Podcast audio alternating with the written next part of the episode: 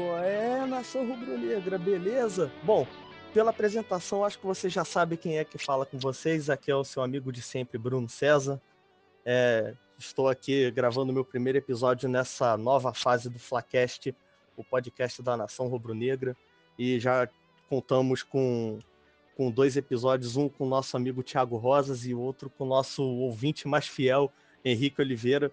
São dois ótimos episódios e eu acho que vale a pena vocês darem uma conferida.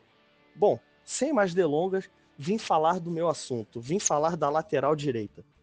É bom, como todos nós já sabemos, a Rafinha se despediu de nós na segunda-feira, fez uma, uma coletiva de despedida muito bonita, emocionante, mas engraçado também pelo Gabriel, Diego Alves e Felipe Luiz estarem ali participando.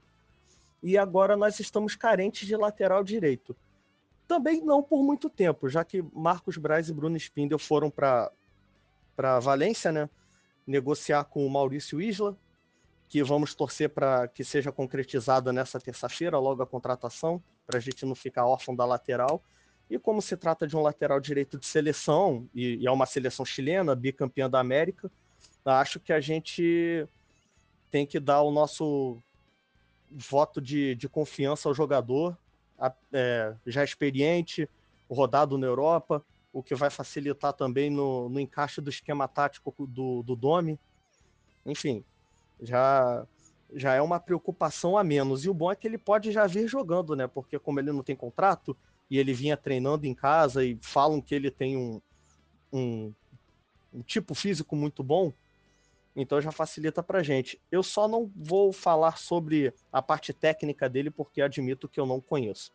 Nunca prestei atenção no lateral. Conheço de nome, mas nunca parei para analisar ele.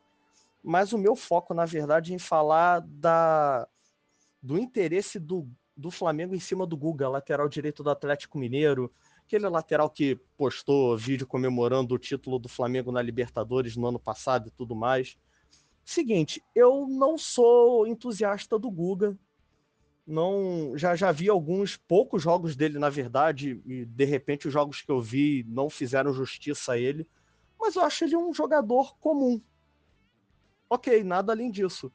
Fez uma fumacinha no Havaí enfim eu sei que teve uma galera que queria ele inclusive o Flamengo acabou indo para o Atlético Mineiro mas assim pelo pelo que eu peguei de informação ele não é muito bem quisto lá entre a torcida do Galo Além do, obviamente, pelo motivo da, do, do vídeo gravado, mas creio eu também porque ele não vejo, ele não, não me aparenta ser tecnicamente um jogador vistoso. É, como eu disse, ok, comum, dá para compor elenco.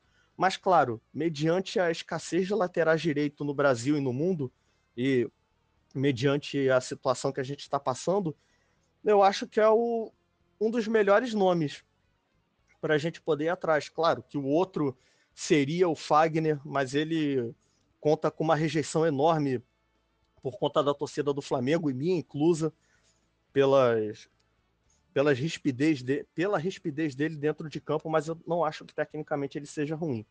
Mas enfim, o foco é no Guga. É um jogador que no ano passado ele não fez gols, assim como o Rafinha. Uh, foi um jogador que fez quatro assistências no Campeonato Brasileiro e três no Mineiro, sendo que nesse, dessas quatro no Campeonato Brasileiro, duas foram no mesmo jogo. Números parelhos com o do Rafinha, na verdade, uma assistência a mais, que o Rafinha fez cinco assistências no Brasileiro e uma no Mundial.